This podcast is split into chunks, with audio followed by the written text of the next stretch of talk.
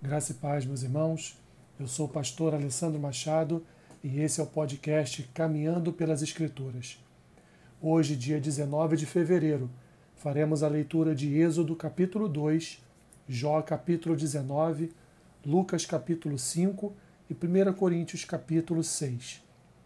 Êxodo capítulo 2 diz assim: Foi-se um homem da casa de Levi e casou com uma descendente de Levi. E a mulher concebeu e deu à luz um filho, e vendo que era formoso, escondeu-o por três meses.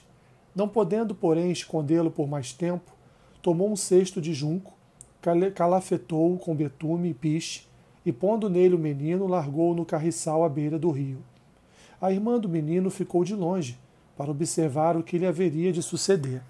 Desceu a filha de Faraó para se banhar no rio, e as suas donzelas passeavam pela beira do rio.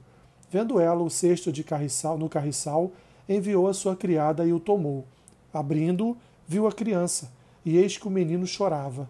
Teve compaixão dele e disse: Este é menino dos hebreus. Então disse sua irmã, a filha de Faraó: Queres que eu vá chamar uma das hebreias que sirva de ama e te crie a criança? Respondeu-lhe a filha de Faraó: Vai. Saiu, pois, a moça e chamou a mãe do menino. Então lhe disse a filha de Faraó: Leva este menino e cria-mo, pagar-te-ei o teu salário. A mulher tomou o menino e o criou. Sendo o menino já grande, ela o trouxe à filha de Faraó, da qual passou ele a ser filho.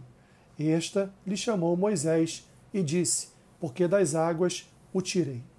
Naqueles dias, sendo Moisés já homem, saiu a seus irmãos e viu os seus labores penosos, e viu que certo egípcio espancava um hebreu, um do seu povo olhou de um e de outro lado, e vendo que não havia ali ninguém, matou o egípcio e o escondeu na areia.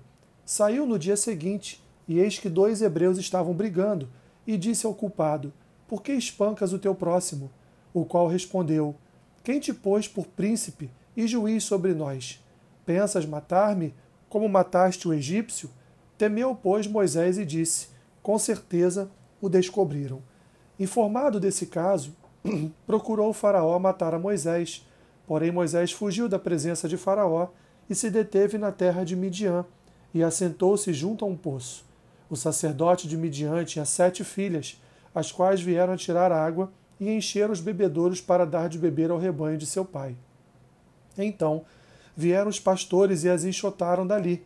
Moisés, porém, se levantou e as defendeu e deu de beber ao rebanho. Tendo elas voltado a Reuel, seu pai, este lhes perguntou: Por que viestes hoje mais cedo? Responderam elas: Um egípcio nos livrou das mãos dos pastores, e ainda nos tirou água, e deu de beber ao rebanho. E onde está ele? disse às filhas. Por que deixastes lá o homem? Chamai-o para que coma pão.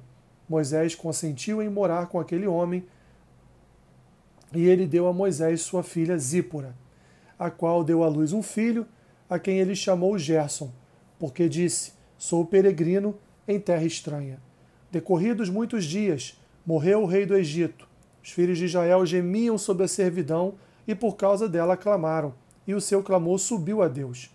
Ouvindo Deus o seu gemido, lembrou-se da sua aliança com Abraão, com Isaque e com Jacó. E viu Deus os filhos de Israel e atentou para a sua condição. Jó capítulo 19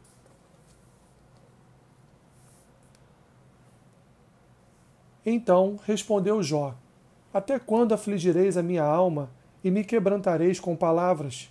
Já dez vezes me vituperastes e não vos envergonhais de injuriar-me. Embora haja eu, na verdade, errado, comigo ficará o meu erro. Se quereis engrandecer-vos contra mim e me arguís pelo meu opróbrio, sabei agora que Deus é que me oprimiu e com a sua rede me cercou. Eis que clamo, violência, mas não sou ouvido Grito, socorro, porém não há justiça. O meu caminho ele fechou, e não posso passar, e nas minhas veredas pôs trevas. Da minha honra me despojou, e tirou-me da cabeça a coroa. Arruinou-me de todos os lados, e eu me vou, e arrancou-me a esperança como a uma árvore. Inflamou contra mim a sua ira, e me tem na conta do seu adversário. Juntas vieram as suas tropas, prepararam contra mim o seu caminho, e se acamparam ao redor da minha tenda. Pois longe de mim a meus irmãos, e os que me conhecem como estranhos se apartaram de mim. Os meus parentes me desampararam, e os meus conhecidos se esqueceram de mim. Os que se obrigam, os que se abrigam na minha casa e as minhas servas me têm por estranho. E vinha ser estrangeiro aos seus olhos. Chamo o meu criado, e ele não me responde. Tenho de suplicar-lhe, eu mesmo. O meu hálito é intolerável à minha mulher, e pelo mau cheiro sou repugnante aos filhos de minha mãe. Até as crianças me desprezam, e querendo eu levantar-me, zombam de mim. Todos os meus amigos íntimos me abominam, e até os que eu amava se tornaram contra mim. Os meus ossos se apegam à minha pele e à minha carne, e salvei-me só com a pele dos meus dentes. Compadecei-vos de mim, amigos meus, compadecei-vos de mim, porque a mão de Deus me atingiu, porque me perseguis como Deus me persegue, e não cessais de devorar a minha carne. Quem me dera fossem agora escritas as minhas palavras, quem me dera fossem gravadas em um livro que com pena de ferro e com chumbo para sempre fossem esculpidas na rocha, porque eu sei que o meu redentor vive e por fim se levantará sobre a terra. Depois, revestido este meu corpo de minha, da minha pele, em minha carne verei a Deus. Vê-lo-ei por mim mesmo, os meus olhos o verão, e não outros. De saudade me desfalece o coração dentro de mim. Se disserdes, como perseguiremos? E, a causa deste mal se acha nele, Temei, pois, a espada, porque tais acusações merecem o seu furor, para saberdes que há um juízo. Lucas capítulo 5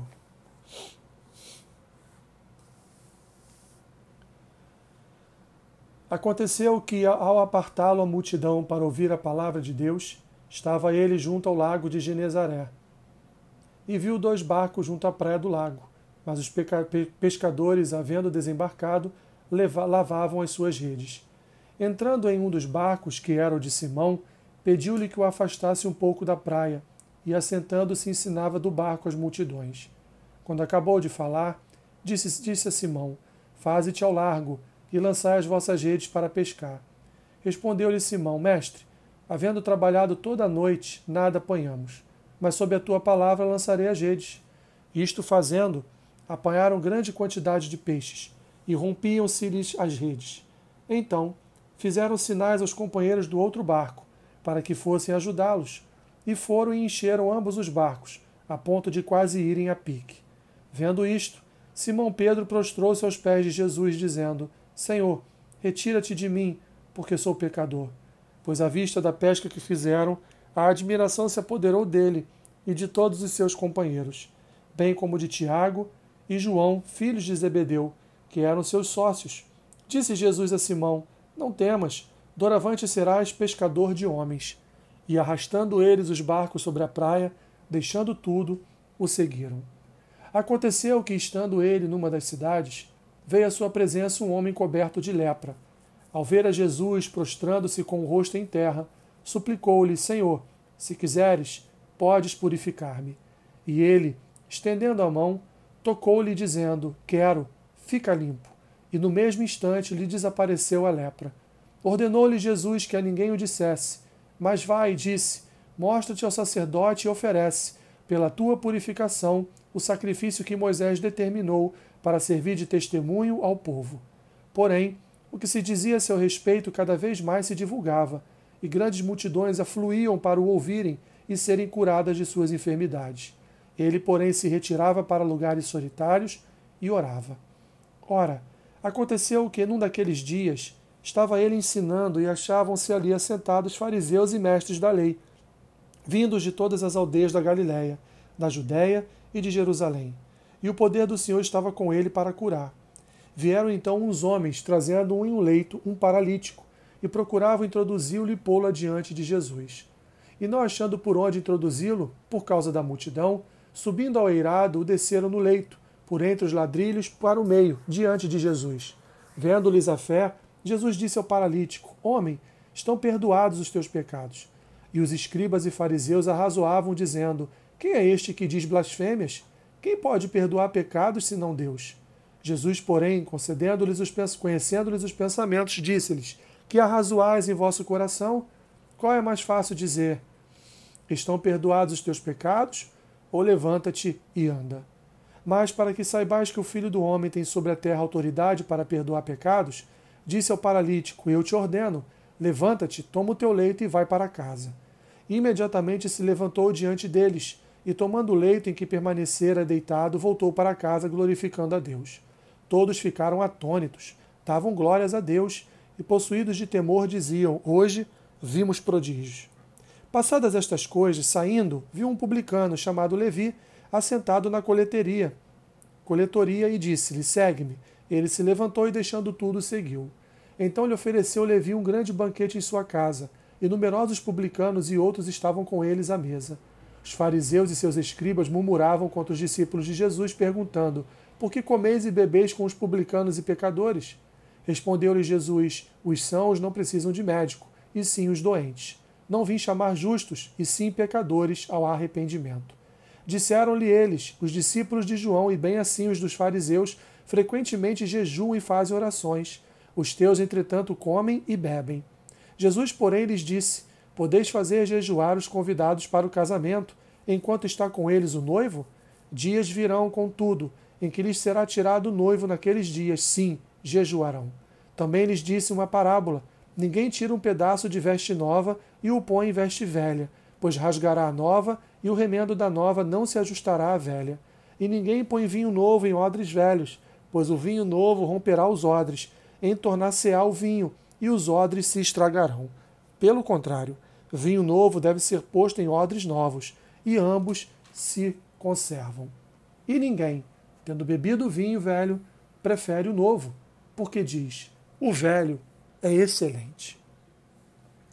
1 Coríntios capítulo 6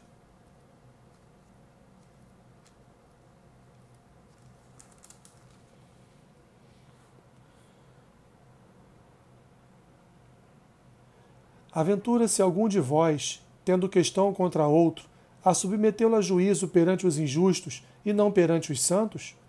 Ou não sabeis que os santos hão de julgar o mundo? Ora, se o mundo deverá ser julgado por vós, sois acaso indignos de julgar as coisas mínimas? Não sabeis que havemos de julgar os próprios anjos, quanto mais as coisas desta vida? Entretanto, vós, quando tendes a julgar negócios terrenos, constituís um tribunal daqueles que não têm nenhuma aceitação na igreja. Para vergonha vou-lo digo: não há, porventura, nem ao menos um sábio entre vós que possa julgar no meio da irmandade? Mas irá um irmão a juízo contra outro irmão, e isto perante incrédulos. O só existir entre vós demandas já é completa derrota para vós outros. Porque não sofreis antes a injustiça? Porque não sofreis antes o dano? Mas vós mesmos fazeis a injustiça e fazeis o dano, e isto aos próprios irmãos. Ou não sabeis que os injustos não herdarão o reino de Deus? Não vos enganeis, nem impuros, nem idólatras, nem adúlteros, nem efeminados, nem sodomitas, nem ladrões, nem avarentos, nem bêbados, nem maldizentes, nem roubadores herdarão o reino de Deus. Tais fostes alguns de vós, mas vós vos lavastes, mas fostes santificados, mas foste justificados em o nome do Senhor Jesus Cristo e no Espírito do nosso Deus. Todas as coisas me são lícitas, mas nem todas convêm. Todas as coisas me são lícitas, mas eu não me deixarei dominar por nenhuma delas. Os alimentos são para o estômago, e o estômago para os alimentos. Mas Deus destruirá tanto estes como aquele. Porém, o corpo não é para a impureza, mas para o Senhor, e o Senhor para o corpo. Deus ressuscitou o Senhor e também nos ressuscitará a nós pelo seu poder. Não sabeis que os vossos corpos são membros de Cristo? E eu, porventura, tomaria os membros de Cristo e os faria membros de meretriz? Absolutamente não. Ou não sabeis que o homem que se une a uma prostituta forma um só corpo com ela? Porque, como se diz, serão os dois uma só carne. Mas aquele que se une ao Senhor é um espírito com ele. Fugir da impureza Qualquer outro pecado que uma pessoa cometer é fora do corpo, mas aquele que pratica a imoralidade peca contra o próprio corpo.